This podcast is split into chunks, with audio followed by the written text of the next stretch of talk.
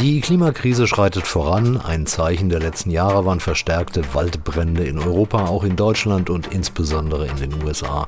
Dort sind die US-Westküste und insbesondere der Bundesstaat Kalifornien betroffen.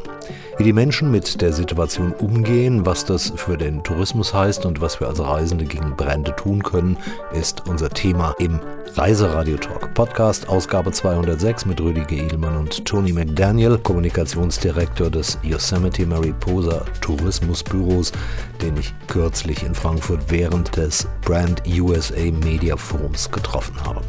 Hi German Travel Radio edition 206. I'm Rüdiger Edelmann and my guest today is Tony McDaniel, Director of Communications of Yosemite Mariposa County Tourism Bureau. We met during the Brand USA Media Forum in Frankfurt, Germany a few weeks ago.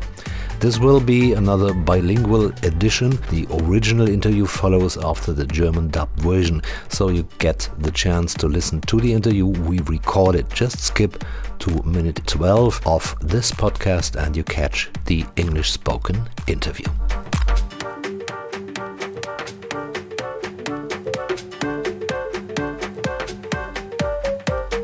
Jetzt aber rein ins Thema. Waldbrände sind zunehmend die auffälligen Zeichen der wachsenden Klimakrise und des Klimawandels. Das bekommen insbesondere auch unsere amerikanischen Nachbarn zu spüren. Kalifornien ist inzwischen seit Jahren ein Zentrum für ausufernde und kaum zu löschende Waldbrände. Der Begriff Wildfire trifft es da schon ziemlich gut. Besonders betroffen im letzten Sommer war die Region rund um den beliebten Yosemite Nationalpark. Der Park gehört zu Mariposa County, Wohnort und Arbeitsstelle von Tony McDaniel. Tony, wie war die Situation denn in eurer Region in den letzten Monaten? Also. Du hast es ja schon gesagt, meint Tony. Waldbrände sind ein Problem in Kalifornien und an der gesamten Westküste. Wir leben seit Jahren mit den Waldbränden. In diesem Jahr gab es bemerkenswerte Feuer im Juli. Nummer eins war im südlichen Park, dort wo die großen Sequoia-Bäume stehen. Nummer zwei, das sogenannte Oak Fire, also das Eichenfeuer außerhalb des Parks ganz in der Nähe meines Wohnorts. Wir sind immer noch mit den Wiederaufbauarbeiten beschäftigt. Immerhin 127 Häuser sind abgebrannt. Das hat die Landschaft unseres Landkreises nicht nur optisch verändert. Immer noch suchen Leute neue Häuser. Einige mussten umziehen und insbesondere die Narben in der Landschaft werden noch lange sichtbar sein.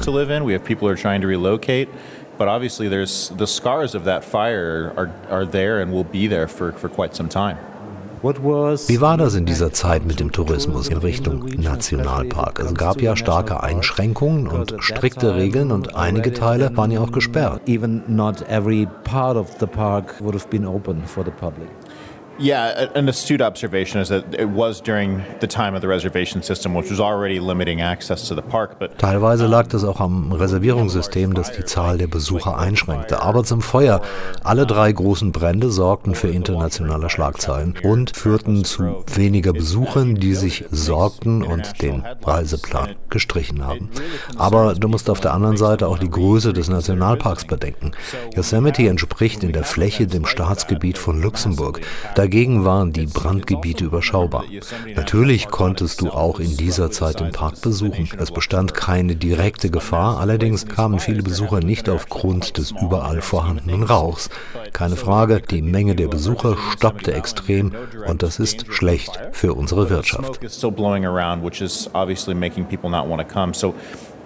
When we have these fires, it really stops the amount of traffic that it, it stops people coming to the park, which is massively impactful to our local economy. Ist es zu einfach, wenn man sagt, das seien die Auswirkungen des Klimawandels oder ist das nur ein Teil der Wahrheit?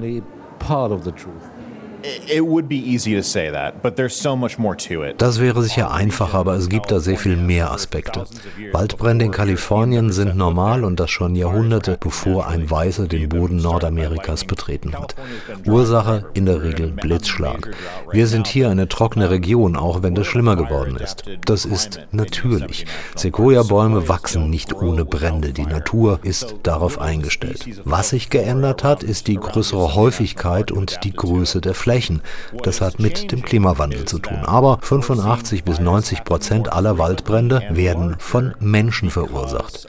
Menschen haben einen großen Einfluss auf Regionen, die sie besuchen. Zu große Sorglosigkeit, achtlose weggeworfene Zigarettenkippen, Lagerfeuer, die außer Kontrolle geraten, geparkte Autos auf höheren Grasflächen, all das kann Brände verursachen. Die Leute wissen davon zu wenig und müssten das alles lassen. Unsere Organisation versucht gegenzusteuern mit einer Menge an Informationsmaterial, damit die Menschen kapieren, um genau diese Einflüsse zu minimieren. So people really need to, if they're visiting specifically in the summer, they need to be aware of the amount of impact that they can have and ways to avoid doing those things. Our organization has produced a lot of materials to help people understand the impact they have and ways to mitigate that impact. Das sind offensichtlich die großen Herausforderungen der nächsten Jahre, den Leuten zu sagen, dass sie willkommen sind, aber sich korrekt verhalten müssen, um Waldbrände zu vermeiden. Ja, sicher. Natürlich ist hier jeder willkommen. Yosemite National Park ist ein weltweiter Naturschatz, den man gesehen haben sollte. Allerdings muss allen klar sein, welchen Einfluss ihr Besucher auf die Umwelt haben kann. Und da geht es nicht nur um Brände, sondern auch um Müllvermeidung, um die Fortbewegung im Park. Wir haben ein gutes Transportsystem. Niemand muss überall mit dem eigenen Auto hinfahren. Trotzdem tun es die Leute. Wir brauchen die Besucher für unsere Wirtschaft, die komplett vom Tourismus abhängig ist. Aber wir brauchen die Umweltverantwortung der Besucher. Wir leben hier und wir möchten hier sicher leben. Die Balance ist wichtig zwischen Besuch und Verantwortung für die besuchte Region. Und da müssen wir Erziehungs- und Aufklärungsarbeit leisten in Sachen Nachhaltigkeit, um auch negative Auswirkungen in der Zukunft zu verhindern. but we also need it to happen sustainably. And as I said, we're doing so much work to educate people on the amount of impact they have and, and how to avoid impacting the destination for a long term in a negative way.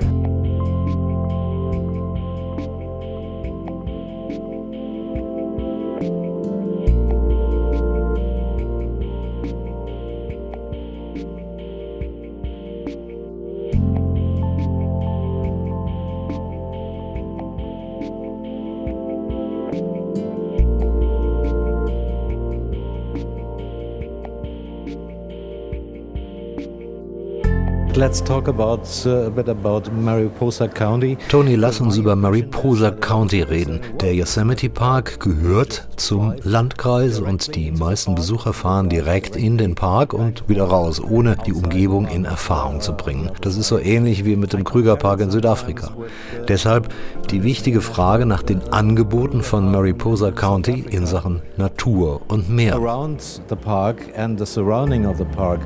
So, what has Mariposa County to offer to people who are on the direction to Yosemite and want to experience a lot of nature? Uh, people are always surprised at how much there is to experience outside of Yosemite National Park. Ja, die Leute sind immer wieder erstaunt, was man auch außerhalb des Parks sehen und erleben kann. Letztlich gilt das auch für den Park selber. Viele fahren nur ins Yosemite Valley und verpassen deshalb eine ganze Menge. Unsere Region ist Teil der Geschichte um den Goldrausch im 19. Jahrhundert. Wir haben mehrere Auszeichnungen bekommen, zum Beispiel für die beste Kleinstadtkultur in den Vereinigten Staaten. 1800 Menschen, aber drei attraktive Museen, zum Beispiel vom Thema Bergsteigen bis zur Geschichte der Geologie. Bei uns gibt's reichlich Nightlife, Live-Musik, Festivals, Kunstgalerien, also reichliches Angebot.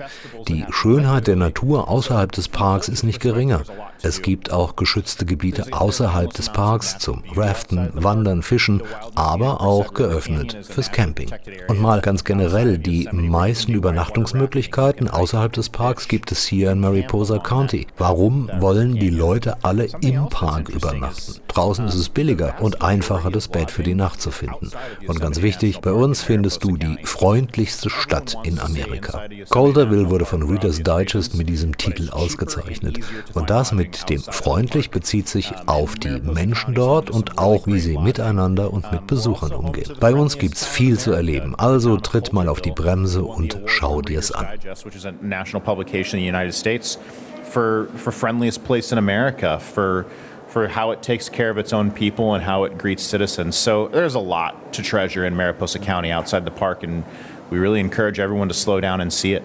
Und äh, wie erlebt man die freundlichsten Menschen der USA? I mean, it's true. They're, they're truly very friendly. Ja, es ist wahr. Die sind freundlich. Wenn du in Calderville anhältst, es ist ja nur ein Städtchen von drei bis 400 Leuten, jeder begrüßt dich mit einem Lächeln. In Restaurants bist du willkommen. Es ist eine wahrhaft schöne, kleine, historische Stadt. Kein Witz, es ist ein freundlicher Ort. Um, it, it, it's not a it's not a joke. It's a very friendly place. Let's look into the future. Lass uns noch einmal einen Blick in die Zukunft werfen. Probleme mit Waldbränden, Klimawandel, Natur, Trockenheit. Welche Auswirkungen wird das haben auf euch als Bewohner, aber auch auf die Besucher der Region? Going on and what what impact has it to you living there and even to people visiting the region? I, I think the old saying adapt or die. Ein alter Spruch, pass dich an oder stirb. Alle müssen sich darauf einstellen, auf den Klimawandel und auf die Auswirkungen wie die Waldbrände. Da muss und wird es auch Millionen Investitionen von staatlicher Seite geben, zum Beispiel im Forstmanagement. Die Auswirkungen sind da und man kann sie nicht wegdiskutieren. 2021 sind in Kalifornien über 8000 Quadratkilometer Wald abgebrannt. Dieses Jahr werden es wohl nur rund 800 sein. Die Investitionen zahlen sich also aus. Dauerhaft müssen wir lernen, damit zu leben und unsere Umgebung sicherer zu machen. Gerade deshalb investieren wir so viel Mühe in Information und Aufklärung. Wir müssen die Menschen zu nachhaltig Reisenden machen und natürlich muss deshalb auch unser Lebensumfeld nachhaltig werden. Nur dann werden meine 17.000 Mitbewohner und ich in Zukunft hier noch sicher sein können. Da passiert jetzt eine Menge, damit wir für die Zukunft gut aufgestellt sind. And the other 17,000 Mariposa County residents safe and, and sustainable for the long run. And there's a lot of work going into that, and I think that we're going to be very well set up for the future.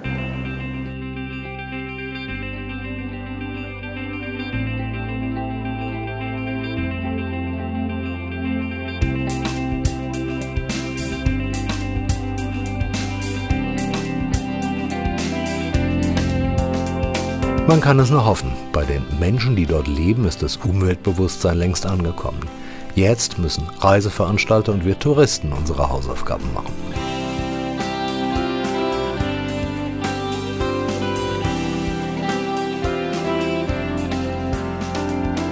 Good luck for this job, Tony. And now we're gonna present that important content to our English spoken listeners. German Travel Radio and Podcast 206 talking about wildfires as a result of climate change.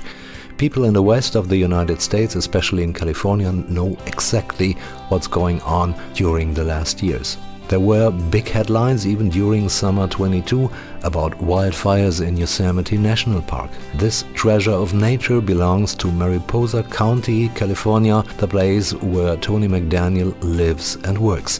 He is Director Communications in Mariposa County, and I met him during Brand USA Media Forum in Frankfurt, Germany a few weeks ago.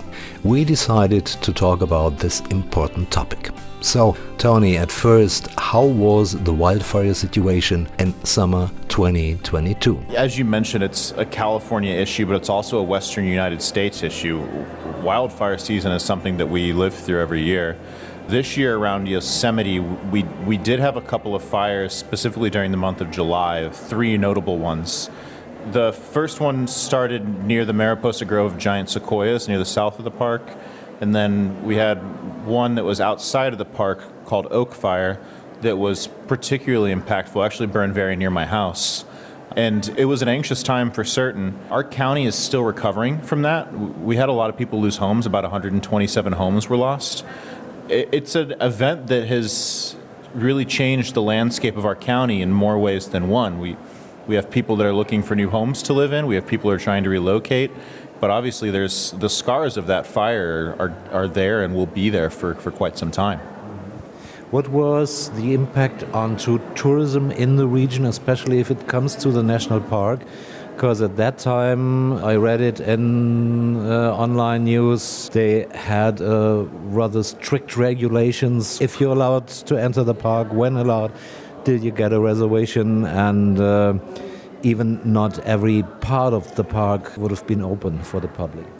Yeah, an astute observation is that it was during the time of the reservation system, which was already limiting access to the park. But um, when we have a large fire, like like Oak Fire or um, or the Washburn Fire, which happened near Mariposa Grove, it, as you noted, it makes international headlines, and it it really concerns people and makes them want to re- reconsider visiting.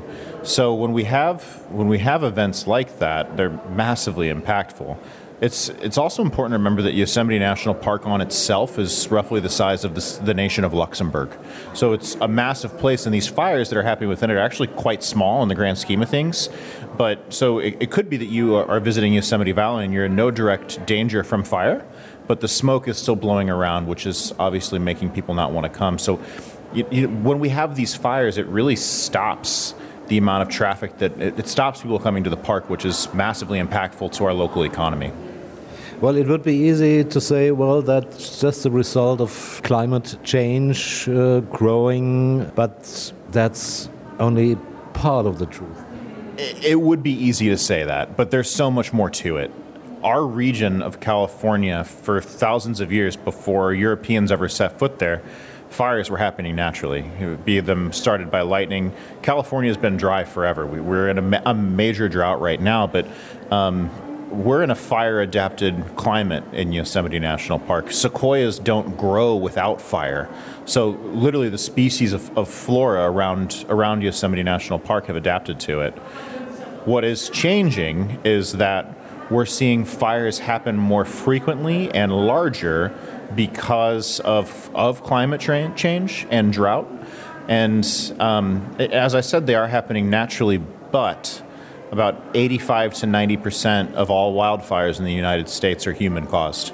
So it is very easy for people to have a large impact on the places they're visiting um, through carelessness, being tossing a cigarette that's not fully extinguished out into the woods, which you should never do even if it is fully extinguished, or not properly maintaining your campfire, parking your call, car over tall grass. All of those things can start a wildfire. So people really need to, if they're visiting specifically in the summer, they need to be aware of the amount of impact that they can have and ways to avoid doing those things. Our organization has produced a lot of materials to help people understand the impact they have and ways to mitigate that impact. So that might be one of the big challenges uh, for the next years to tell people you're welcome, but please behave so correct that we could prevent wildfires as much as possible. Yes. First and foremost, you're certainly welcome. A place like Yosemite National Park is an international treasure, and everyone should come see it but everyone needs to come see it with the thought in the back of their mind of, of the impact that they can have on the environment. And that's not just through fires either. If leaving trash behind is, is damaging to the environment, it's damaging to the animals and people that live there. Um, how you get around the park using public transportation, which is pretty well developed within Yosemite National Park, is stronger than spending all day in your car. We need people to visit because it supports our economy, which is completely driven by tourism but we need people to visit responsibly because we need our destination to be sustainable. And uh, we all live there too. We want our homes and our families to be safe. So we are in this interesting balance with tourism where we need it but we also need it to happen sustainably. And as i said we're doing so much work to educate people on the amount of impact they have and, and how to avoid impacting the destination for a long term in a negative way. Let's talk about uh, a bit about Mariposa County, because my impression is that a lot of people say, well, Yosemite Park, they just drive directly into the park and they drive directly back or outside the park of uh, on the other side. I compare it sometimes with, uh, let me say, a national uh, uh, Kruger Park in, in, in South Africa, where there was there, where there is a lot of wildlife around the park and the surrounding of the park. So, what has Mariposa County to offer to people who are on the direction to Yosemite and want to experience a lot of nature? Uh, people are always surprised at how much there is to experience outside of Yosemite National Park and even just outside of Yosemite Valley, which makes up such a small part of Yosemite National Park. Mariposa County is home to really rich gold rush history. Um, we just won an award in, uh, actually have two interesting awards we just won. Um, one is that we, Mariposa was named this, the best small town culture in the United States. There's, a, there's three museums in Mariposa. It's just a town of 1,800 people, but there's three great museums in Mariposa covering topics from rock climbing to geologic history. There's nightlife that happens regularly, live music. There's art galleries, festivals that happen regularly. So, from a culture's perspective, there's a lot to do there's a, there's endless amounts of natural beauty outside the park. The wild and scenic Merced River Canyon is a naturally protected area outside of Yosemite where you can do whitewater rafting, you can hike, you can fish, you can camp along that that that river canyon. Something else that's interesting is um, the vast majority of lodging is outside of Yosemite National Park in Mariposa County. Everyone wants to stay inside of Yosemite National Park for obvious reasons, but it's cheaper and easier to find lodging outside of the park. Um, and Mariposa County is home to some really great lodging. Um, we're also home to the friendliest town in America. The town of Coulterville won the award from Reader's Digest, which is a national publication in the United States, for, for friendliest place in America, for, for how it takes care of its own people and how it greets citizens. So there's a lot to treasure in Mariposa County outside the park, and we really encourage everyone to slow down and see it you're living there. How do you experience the friendliest people of the U.S.? I mean, it's true. They're they're truly very friendly. Um, if you stop in into Coulterville, it's a small town. There's only maybe four or five hundred people living there, but everyone greets you with a smile. There's some local restaurants there where you walk in and everyone's happy to see you. It's a wonderful little town, and it's truly historic. It's on the National Historic Register in California. Um, it, it, it's not a it's not a joke. It's a very friendly place. Let's look into the future at last. The wildfire problem, climate change problem, problem with nature, with dryness. What do you think, as uh, somebody living in that area, how is this going on, and what what impact has it to you living there, and even to people visiting the region? I, I think the old saying "adapt or die." Rings true here. And we're already seeing our destination adapt to the issues that come along with climate change and how it's impacting wildfires. There's been millions of dollars of investment put into um, forest management across the state of California, and just this year alone, we're seeing that impact already happen. In 2021, 2 million acres were burned in California. This year, that number is down to 200,000 acres. So we're already seeing these the investment payoff, and uh, in the long term, I think we'll learn how to live with this, and we'll we'll learn how to deal with this and how to be safer as a as a destination. And we are working really hard again to educate people on the amount of impact they have and how they can be a safe and sustainable traveler and even give back to the destination while they're there we have to keep our destination sustainable to keep people like myself and the other 17,000 Mariposa County residents safe and, and sustainable for the long run. And there's a lot of work going into that, and I think that we're going to be very well set up for the future. Let's hope the best. People living in Mariposa County already know that the sustainability clock is ticking. Now it's the duty of politics and tourism industry to make the right decisions and our job being a tourist is to behave the way Mother Nature wants us to do. Thank you for listening and think it over.